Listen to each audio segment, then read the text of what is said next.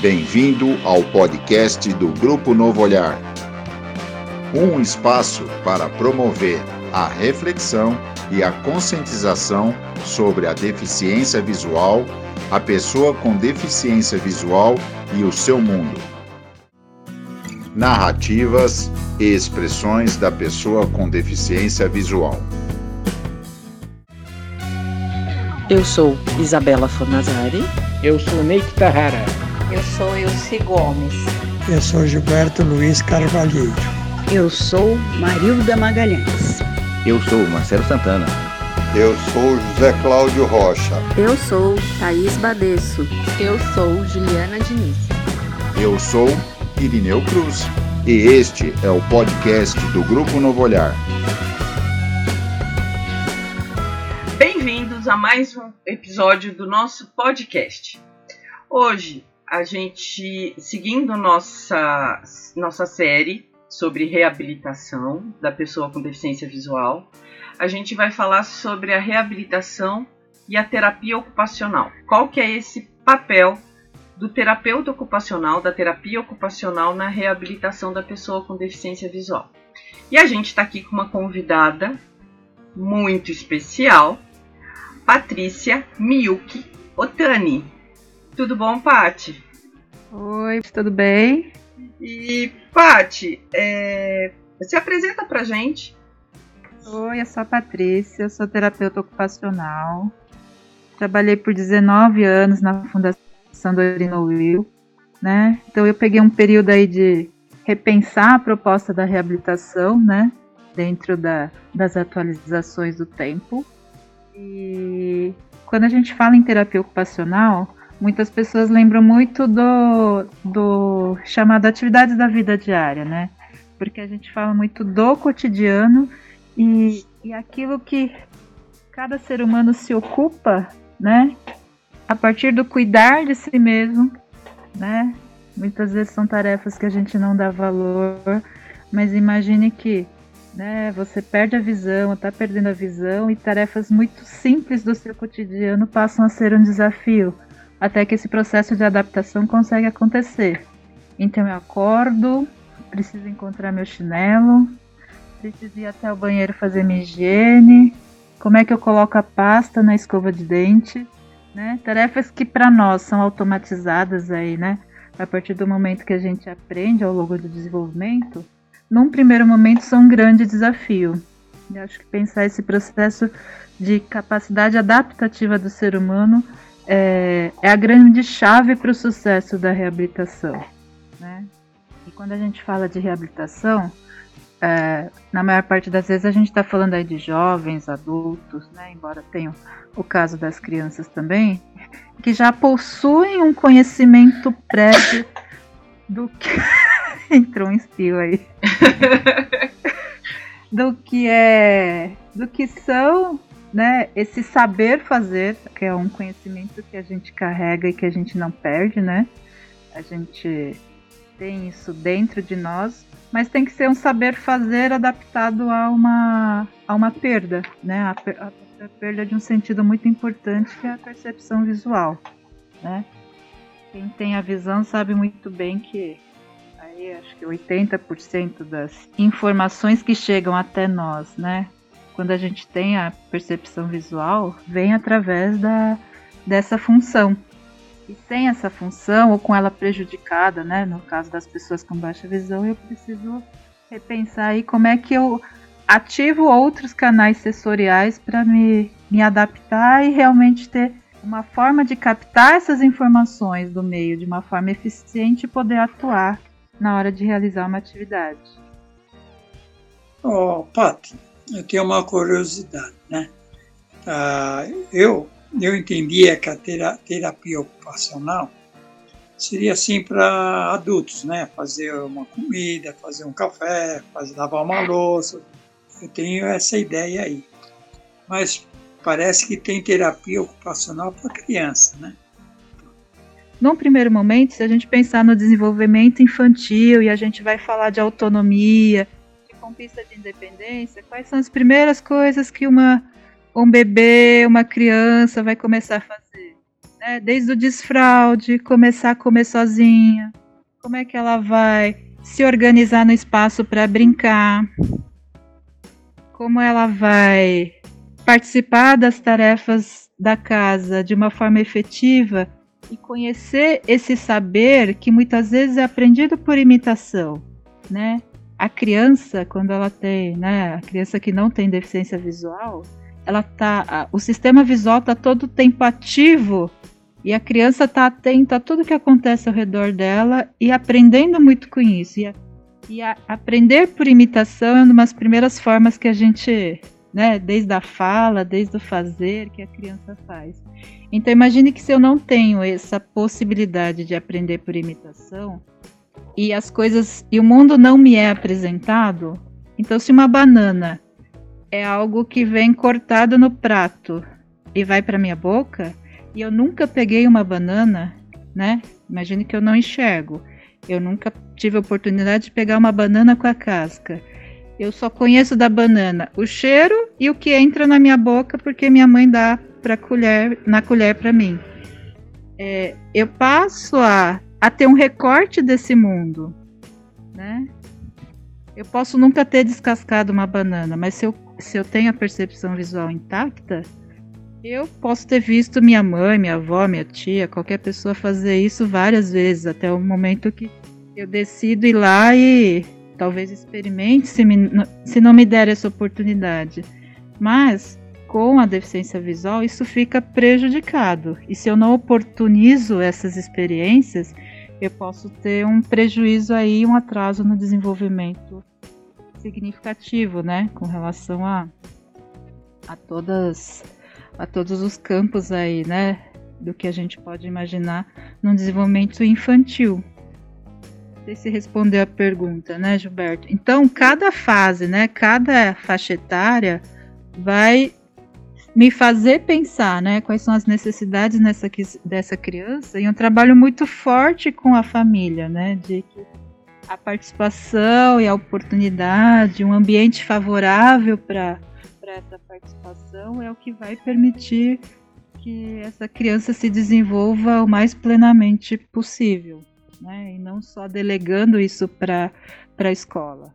Isso também é um desafio de achar que é, é, função do profissional suprir essa falta, né? E não é. Acho que a inclusão começa em casa, né? E começa na família. Então, sensibilizar essa família do quanto isso parece óbvio né? Num contexto sem uma alteração aí, mas quando eu falo de uma deficiência visual, é, eu preciso me colocar no lugar e pensar, né? Mesmo assim, né? Não sou cego, tenho baixa visão.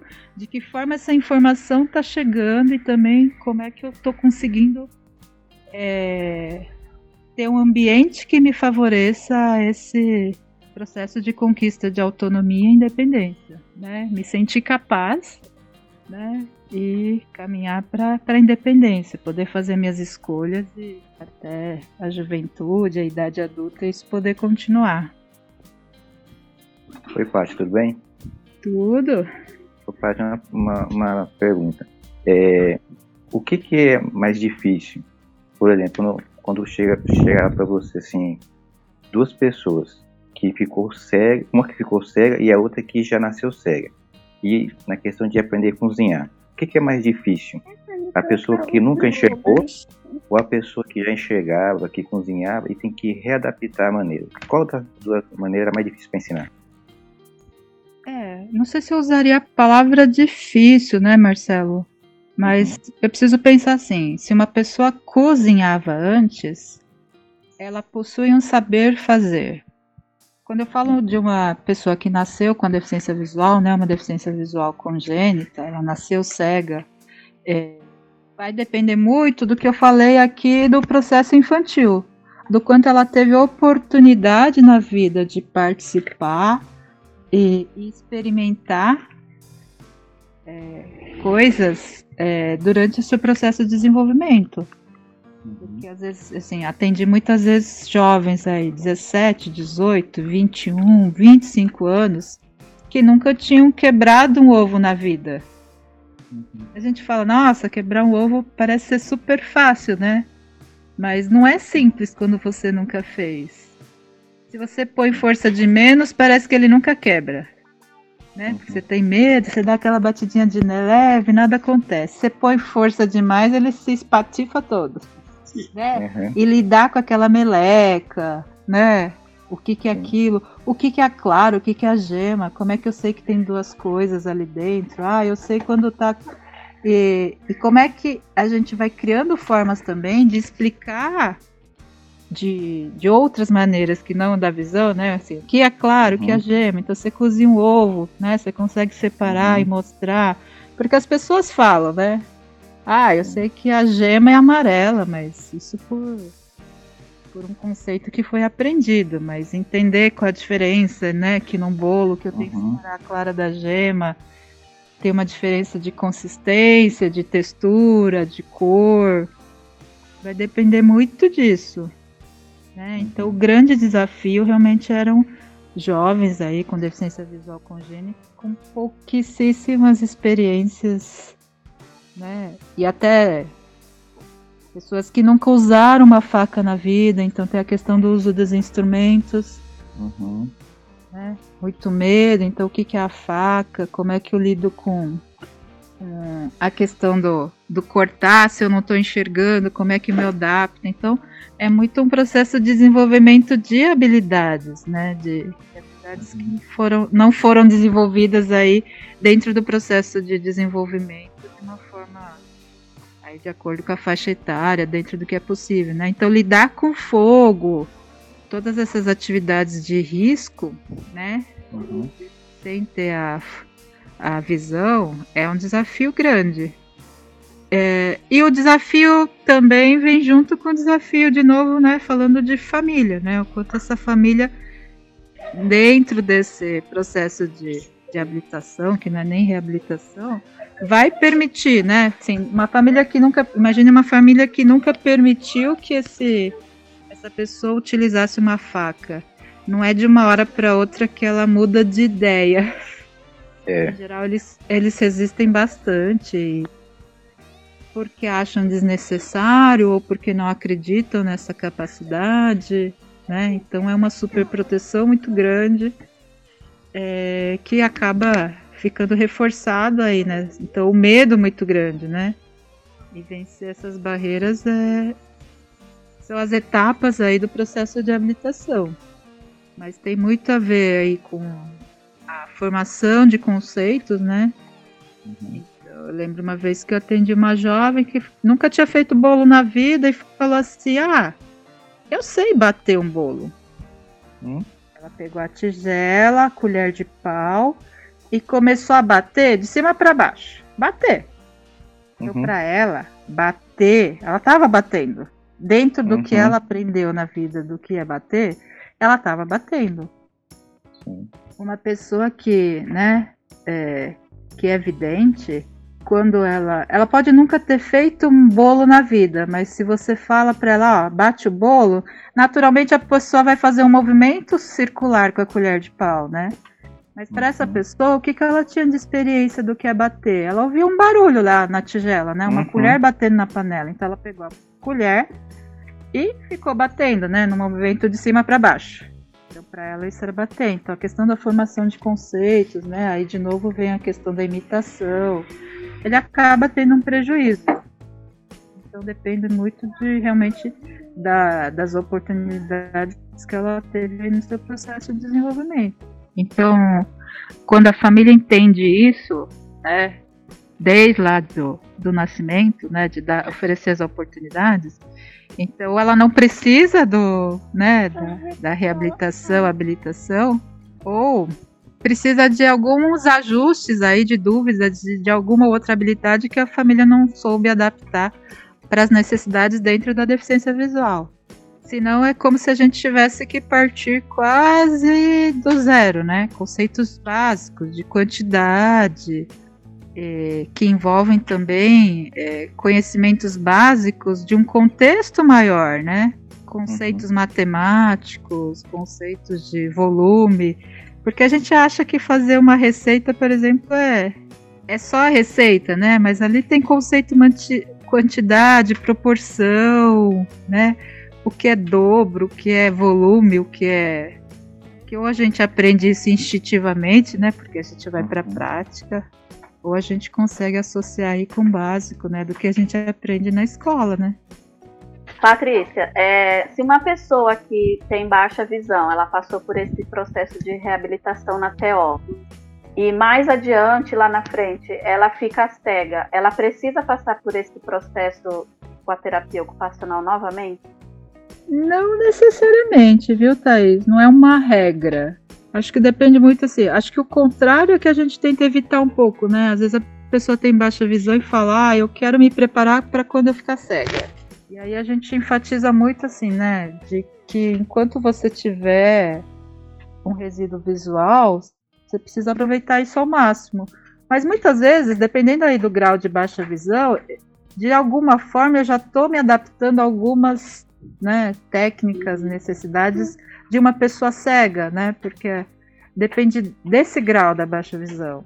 Então, quando eu não tenho uma visão funcional para algumas tarefas, ou que essa visão funcional ela me, me leva a um risco, por exemplo, ah, eu até consigo ver quando uma fritura está dourada se eu colocar o rosto muito próximo da panela de óleo quente, né? Como não é uma distância segura, a gente já começa a pensar, né? Existem outras possibilidades de eu perceber o ponto dessa fritura, que é o que uma pessoa cega faz, é, e juntando aí o que é possível usando o resíduo visual, né? Então eu vou estar tá utilizando algumas técnicas, né, que uma pessoa cega usaria para saber se a fritura está no ponto, que é o, o som, o tempo, né, o cheiro, usando aí o que é possível, e depois eu, né, tendo um resíduo visual, eu posso aliar isso à baixa visão, por exemplo, na hora que eu tiro eu posso até confirmar, mas à medida que eu consigo já ir juntando essas outras e ativando essas outras percepções, né, para não ficar tão dependente só da visão, eu já vou conhecer técnicas que são para a pessoa cega. Às vezes ela faz para tirar algumas dúvidas, às vezes é mais por uma insegurança de, de falar assim, olha, Teó, é isso mesmo, né? Como se tivesse um certo e errado, né? A gente fala que não tem muito certo e errado. É, se tá eficiente, tá dando certo, você não tá se colocando em risco, então tá ótimo, né? E aí cada um vai se adaptando, não é uma receitinha de bolo, no sentido de que para todo mundo é exatamente igual, embora tenha coisas em comum aí, né? Era isso que eu te perguntar até, Paty. É, não existe um jeito certo ou um jeito errado de fazer as coisas, né? Não. Se a gente pensar assim na forma como o ser humano atua, né, no seu meio, ao longo do, da sua vida, a gente vai criando nossas estratégias particulares, né?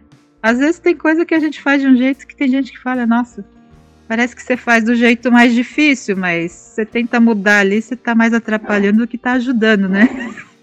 Então, é, pensando assim, né? É, o meu jeito de fazer tá tendo resultado, é eficiente, tá tendo resultado esper esperado.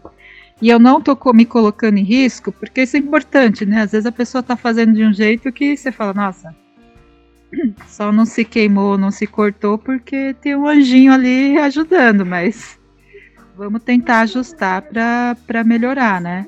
Então não tem um certo e errado. E aí a gente vai ter que pensar sair um pouco do escopo aí só da deficiência visual e pensar, né, que é o ser humano, né? Então, como a Patrícia faz, como a Thais faz, como o Marcelo faz, cada um tem seus jeitinhos, né? O importante é a gente entender que existe uma técnica de segurança, vamos dizer hum. assim, e a gente adaptar sim, isso sim. ao nosso modo, né? Com certeza. Paty, já aconteceu de quando você está aí preparando a pessoa, ensinando, acontecer algum acidente no meio da aula? Ah, já aconteceu. Já aconteceu sim, em atendimento, até da pessoa falar, ó, tentei fazer em casa, me cortei, me queimei. E aí é parar, né, ter a tranquilidade de parar e fazer o que a gente fala, né? Vamos analisar o que aconteceu, repensar para não acontecer de novo. A partir do momento que a gente se coloca em ação, a gente corre alguns riscos, né? Mas isso não pode ser o nosso parâmetro para deixar de agir, né? A questão do medo, ah, Acho que o medo ele, ele é importante como uma proteção, né? Agora, quando o medo me paralisa, né, ou acontece um acidente e, e eu não consigo lidar com isso, mas nunca aconteceu nada sério a ponto da pessoa falar, ah, nunca mais vou fazer na vida. Mas mesmo assim a gente corre alguns riscos, sim, já aconteceu sim em, em atendimento da pessoa se queimar um pouquinho, um cortezinho, porque por mais que a gente está ali do lado, a proposta do atendimento é que a pessoa faça de fato, né? Não é uma simulação. Não é uma faca de mentira, não é um fogão de mentira. Né? Não é uma simulação de algo. Não, é real, né? Vamos fazer. Vamos pro fogão. É que não desistiu, vamos né? Oi? O importante é que a pessoa não desistiu, né? Sim, Seguiu em frente. Sim. Acidentes acontecem, né? dentro do que você está explicando aí, é, se é, para cada cliente, né, eu acredito que você está falando, você deve fazer uma avaliação do que do que ele necessita para o dia a dia dele, né? Então, eu, a pergunta era se inicialmente quando você recebe um cliente para poder fazer o trabalho da terapia ocupacional, se você tem uma regra do que, que você tem que fazer basicamente em termos de atividades, ou seja, que você propõe para aquela pessoa com uma atividade, ou se você faz tipo, sei lá, uma entrevista para ver qual é a, a, rotina da pessoa ou qual eram as rotinas da pessoa para tentar trabalhar isso para que ela possa voltar até a rotina dela com as estratégias, com as dicas aí da terapia ocupacional. Como é que funciona isso? Essa é a minha curiosidade. É, a gente acaba tendo o que a gente chama de uma lista de checagem com, com básico do que a gente entende aí de atividades, né, da vida diária de uma pessoa. Então envolve toda a parte de autocuidado, está tendo dificuldade no banho, para fazer a barba, né, para as mulheres se maquiarem, é, questão do vestuário, como é que eu escolho minhas roupas, então a gente vai fazendo essas perguntas, a gente tem uma lista, né, essa lista de checagem. Mas o processo em si é muito baseado nas necessidades e na história da pessoa, né? Porque muitas vezes assim, tem tinha pessoas que às vezes vinham, né, falavam assim, olha, eu nunca cozinhei na vida, me disseram que aqui a gente tem que cozinhar, né? Eu falei, não, aqui você não tem que cozinhar, né? A proposta é, é, é a partir da sua necessidade. Mas eu tinha uma coisa aí que eu falava assim, de qualquer forma, né? Mesmo dentro de a pessoa falar, ah, eu nunca, nunca foi a minha. Eu sempre achei importante, assim, né? Passar regras de segurança básica. Nos, posso nos, não cozinhar na casa, mas pelo menos saber que existe possibilidades aí de técnicas básicas de como usar uns, um fogão com segurança. Então eu falava, eu costumava usar né? A expressão assim, eu convido a pessoa a experimentar e a fazer, né? Até para ela perceber e, e, costumava dizer, né, para ela, falar, olha, você não vai sair daqui dizendo que você não faz porque você é deficiente visual. Você pode sair daqui falando que não faz porque não gosta, porque não quer, porque, mas não use a deficiência como sua justificativa, né? Não é porque você é deficiente visual que você não faz, é porque você nunca fez, você não curte, Pode ter outras razões. Com alguns eu brinco, falo, olha, você sabia que dá para o cego colocar a linha na agulha? E tem gente que nunca não não costura, nunca costurou, né? Até porque não é um hábito mais hoje em dia. E a pessoa fica curiosa, né? Nossa, como é que um cego vai colocar a linha na agulha? É, até para repensar o que, que é esse processo adaptativo e de que forma eu consigo usar, né? Outras percepções. Então, ali, quando eu estou falando de colocar a linha na agulha, né, eu estou colocando minha percepção, né, minha função tátil na ativa ao máximo, né? Tem que lidar com uma linha que é super fina, uma agulha que é pequena, a agulha tem ponta, tem dois lados, como é que eu percebo isso? E, e eu efetivamente consigo colocar essa linha na agulha, né? Claro que para quem não conhece, é uma agulha com uma adaptação, tem um, tem um, um segredinho ali. É. é, mas que é possível, né? Acho que isso é que é importante, a pessoa perceber que existe essa possibilidade e que a deficiência visual não é o fator impedidor nesse caso. Pati, já aconteceu de em algum atendimento Oi. você propor um, um, uma determinada situação e o seu, o seu aluno, a pessoa que está sendo atendida, se negar a fazer? Por exemplo, você vai falar para a pessoa que você vai ensinar as atividades do dia a dia, como lavar, passar, guardar, né? E a pessoa, não vou falar que essa pessoa está aqui no grupo, gente, de forma alguma, não me entenda mal. Essa pessoa falar assim: eu não preciso passar roupa, eu preciso usar o, aprender a usar o cartão de crédito, por exemplo. Ai, Se negar, é, não tá aqui no grupo, tá, Patrícia? Essa pessoa não, não faz não. parte desse grupo, ela não foi atendida, não fez esse processo com você e nem com outro profissional, tá? É só uma curiosidade minha. Ah, é, é, mais de uma vez, viu? Eu acho que isso é comum. Até porque, é, né, dentro aí, continuando a pergunta do Irineu, né, do que a pessoa fazer está muito baseado no, no, realmente no interesse da pessoa, né? Acho que um dos desafios do profissional é, por isso que eu falo, né? A gente convida a fazer o tempo todo, mas a gente não pode obrigar essa pessoa a fazer, né? Mas se propor a experimentar, a se colocar em ação, mesmo que ela não vai fazer, é, tem mais uma função de ativar essa, né? Ativar no cérebro essa, essa lampadinha de que, nossa, é possível nem sempre é fácil, né? No sentido de é, a primeira vez que eu faço uma coisa, muitas vezes não vai ter o resultado que eu esperava, no sentido de achei que ia ficar melhor e não ficou, então não dá para mim mesmo e eu desisto, né? É, ou não, né? De enxergar essa pessoa, puxa, né? Então se eu realmente levar isso para minha vida, se eu me empenhar, se eu praticar, eu posso até fazer isso melhor do que muita gente que enxerga. Mas tem que fazer sentido para a pessoa. Se eu não gosto de, de cozinhar, eu não vou.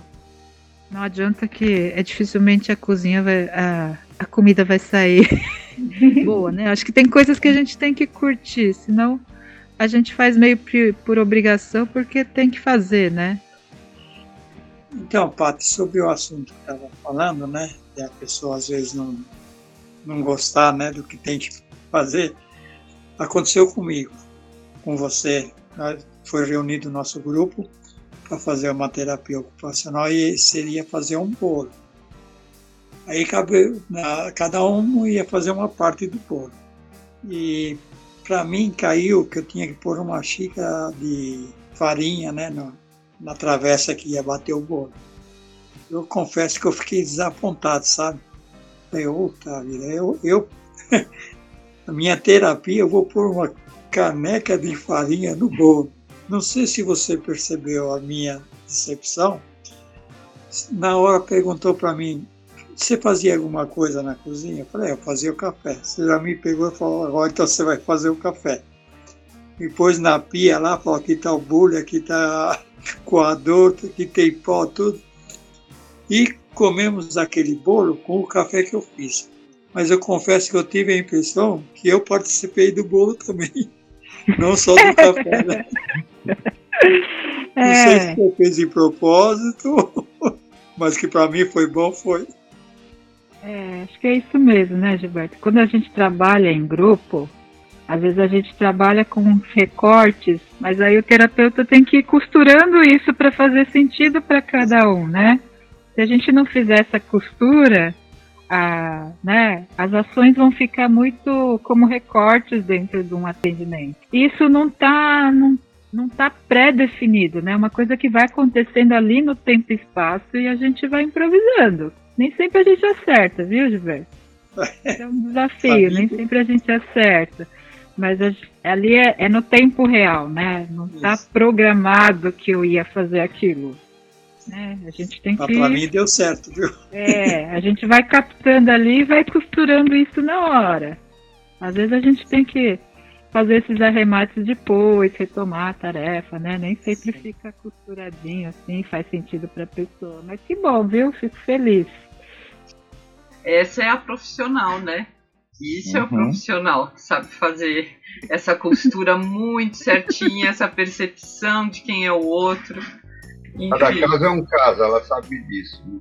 É, e não, ela é uma profissional que, que é como a gente sempre fala aqui. Ela é uma profissional uhum. que ela vê cada um como um ser humano e um indivíduo Exatamente. com todas as suas experiências, com todos os seus conhecimentos, dificuldades e, e desejos. Acho isso muito legal. Ela e num grupo é muito difícil fazer isso mesmo. Nossa. A gente tem que ter uma percepção, né, como profissional muito apurada, né? Ah, obrigada. jogo de cintura. Né?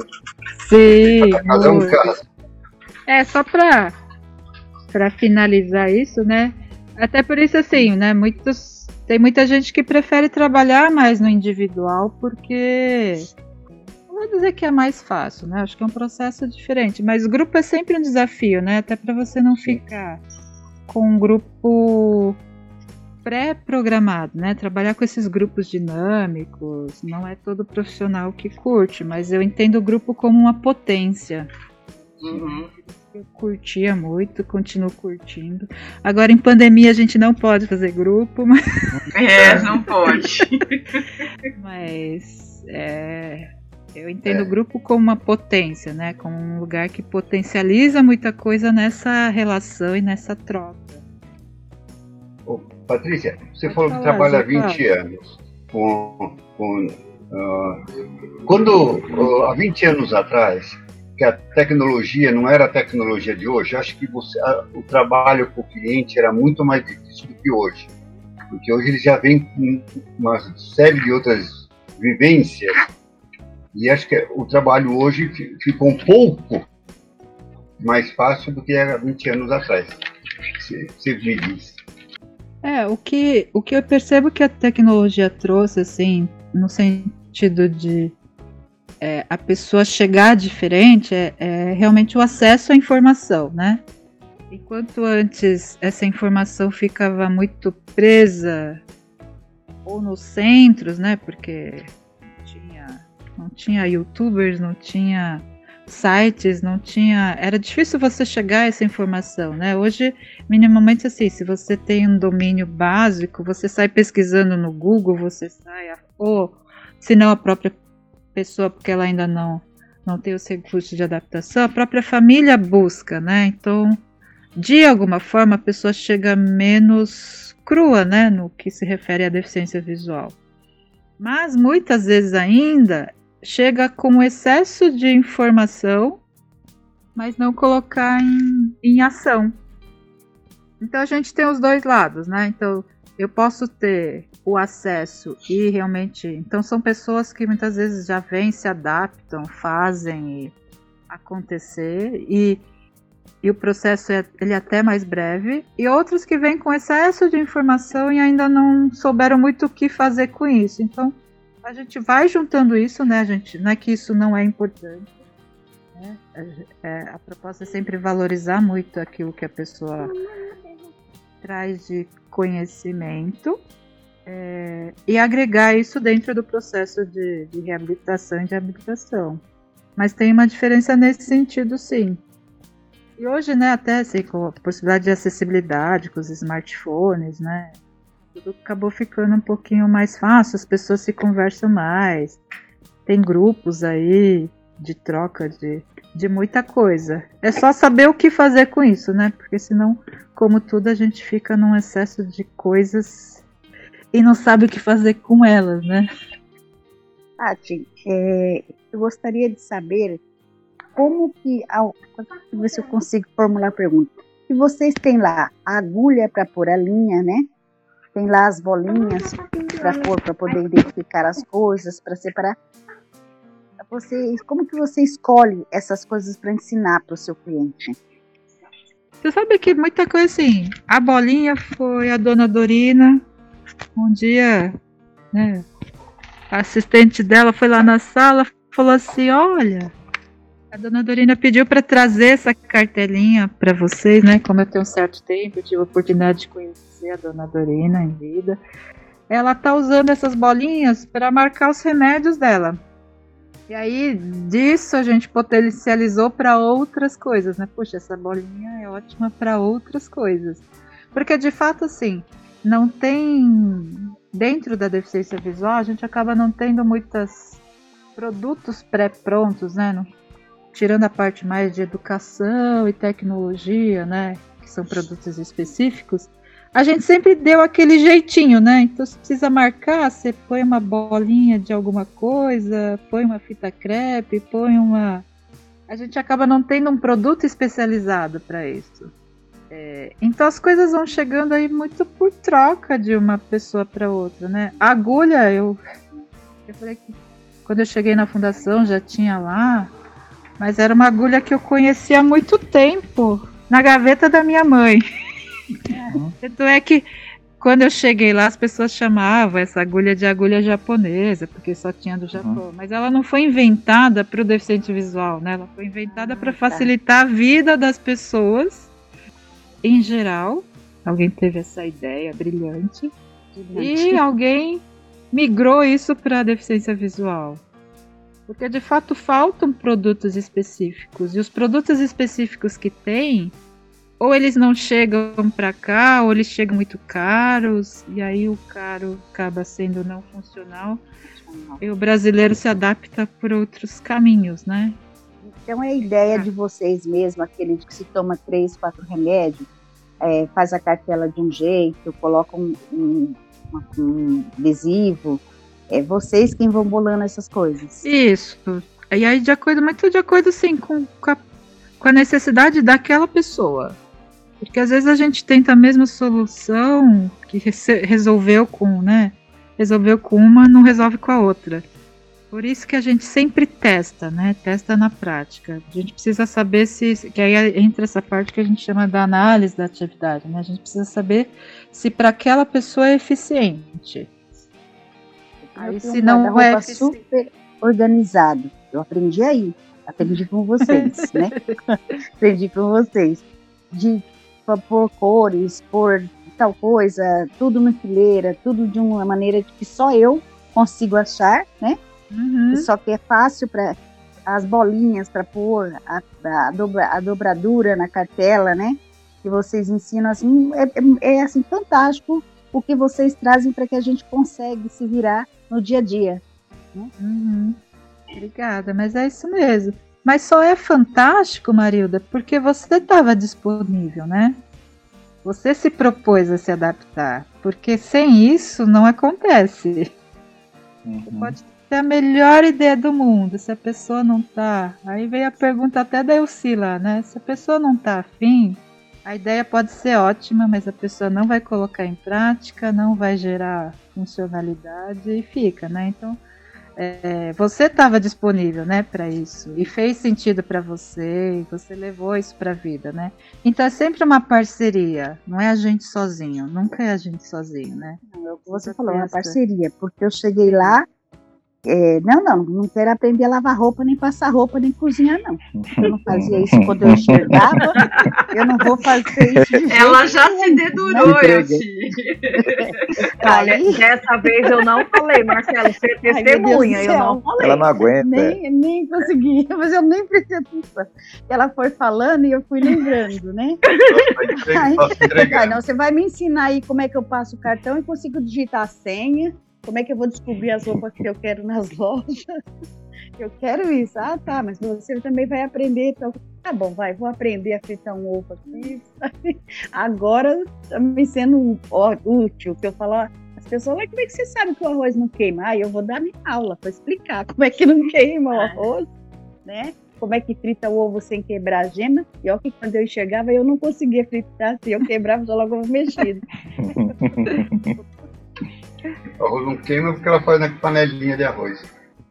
Isso. Faz. Não conta, não conta segredo. Na verdade, ela não faz, né? É. Eu tô fazendo, você esqueceu? Que agora eu sou dona de casa, ah, tá. eu tenho que, que pôr em prática tudo que eu aprendi. Agora você tá usando as atividades da vida diária, né? Tá. Depois sim, da pandemia, sim. não tem como, né? É. Ela tá sem é. em casa. Eu perdi a minha secretária do lar e ela falou assim, ó, tô indo embora, se vira. Eu falei, e agora? Cadê Agora as meninas da de TO? Já viu? Cadê as meninas da TO que eu quero aqui perto de mim me ajudando? Mas sabe que isso é muito bacana, né? É, que a Marilda falou. Eu passei por duas situações que depois a gente, eu acabei rindo muito, mas eu, eu vi o desespero das pessoas. É, veio uma, uma moça em casa é, com, com um amigo do meu marido fazer um trabalho e ela chama- chamava, né, Patrícia. E eu- eles estavam lá conversando e eu entrei e fui picar é, cebola. E assim, pra mim, muito normal. Peguei a faca e eu não uso a faquinha, eu uso a faca de churrasqueiro mesmo, aquela faca grande, né? Com todo. Né, porque pra mim é melhor a faca grande do que a pequena. E eu tô lá picando a cebola. Quando ela entrou, que ela viu, ela, ficou, ela não teve reação de falar nada. Ela ficou parada no meio da porta. E aí o meu marido e o, o amigo dele perceberam pra mim falaram, tá tudo bem? Ela falou assim, ela vai se cortar. Ela tá com uma faca enorme picando cebola. e aí eu, fiquei olhando pra ela, eu não sabia se eu ria ou se eu falava pra ela que tava tudo bem. Aí o meu marido, não, pode ficar tranquila, ela tá acostumada. Mas ela levou um tempo pra se acostumar com a ideia de que eu podia usar uma faca daquele tamanho. E um outro dia foi na casa da minha mãe, num- a gente foi fazer um churrasco, e aí virou aquela confusão, quem vai picar a cebola e quem vai picar o tomate para fazer o vinagrete. E ninguém queria, ninguém queria. Eu falei, ah, dá isso aí, deixa eu picar. A contragosto, mas eu fui picar. E o meu sobrinho entrou. Ele deu um grito, Patrícia, no meio da cozinha. Tia!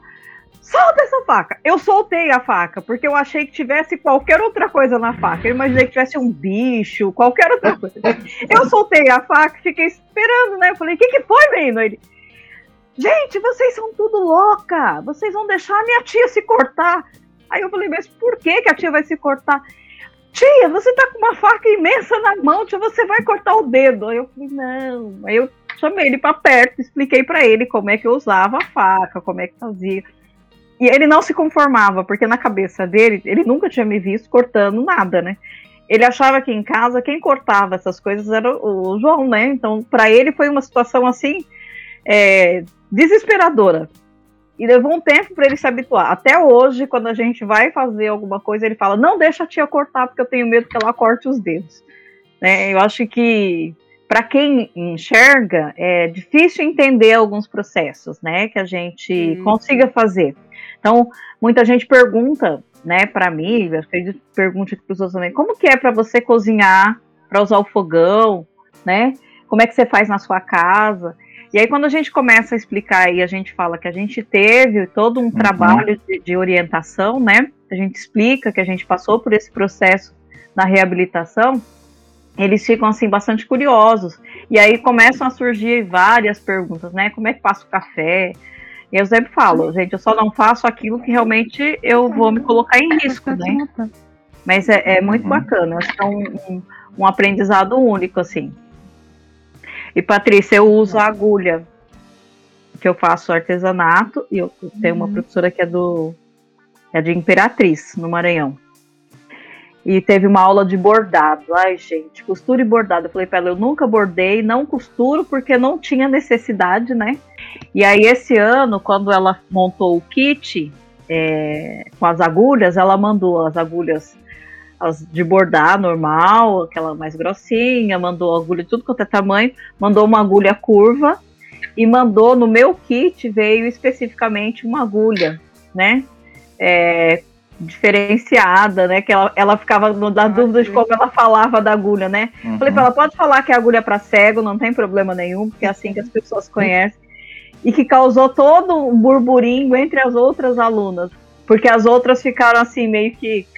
É, por que, que só ela ganhou essa agulha, né? Porque algumas não conhecem o problema, eu, Uhum. o meu problema de visão. E aí eu expliquei, falei, gente, eu, eu recebi a agulha por esse motivo, né?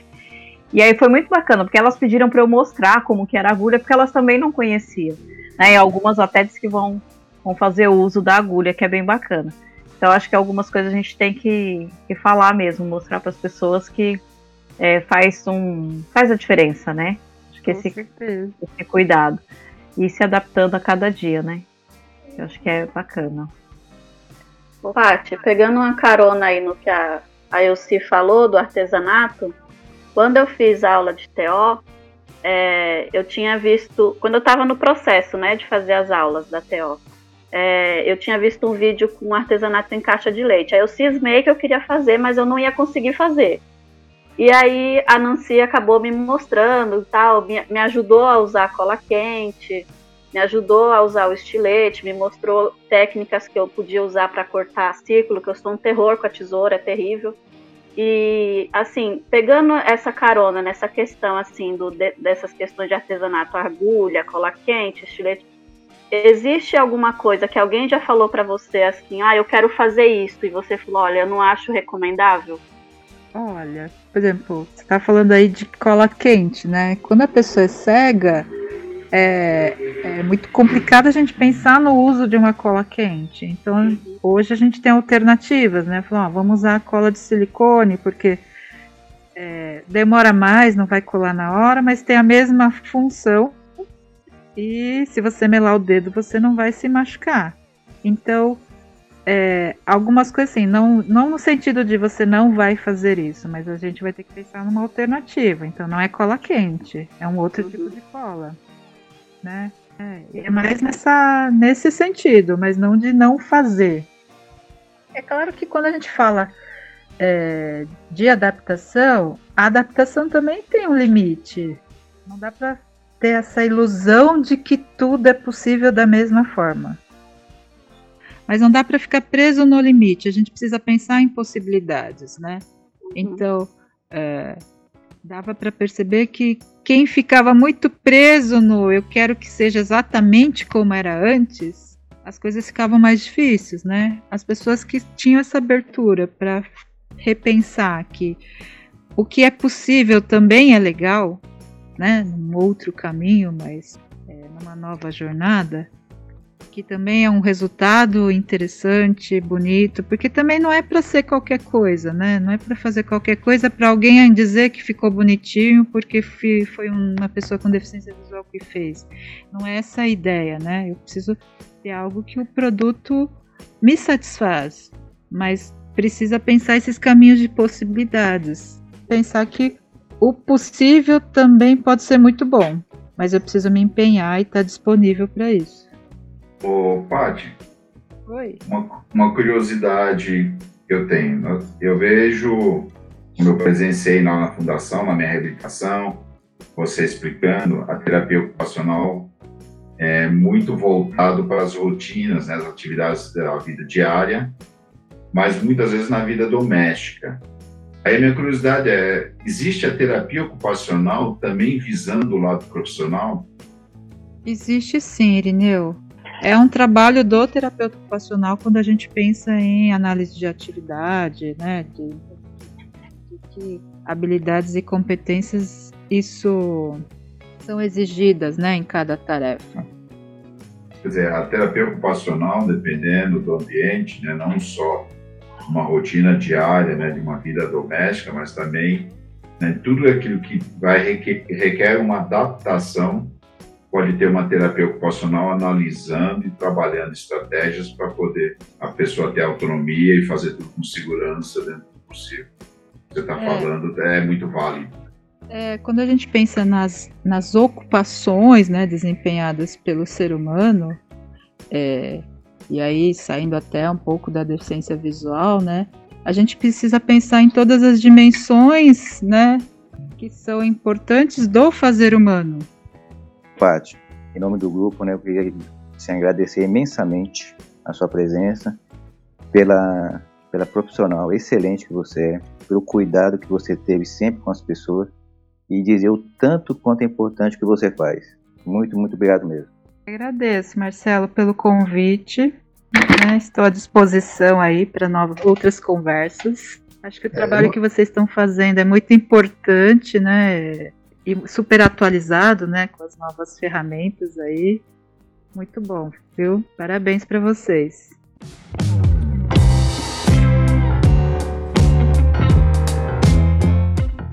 Para as pessoas entrar em contato com a gente, é só acessar o Facebook ou o Instagram, arroba TV Novo Olhar, DV de deficiente visual, ou pelo e-mail contato arroba.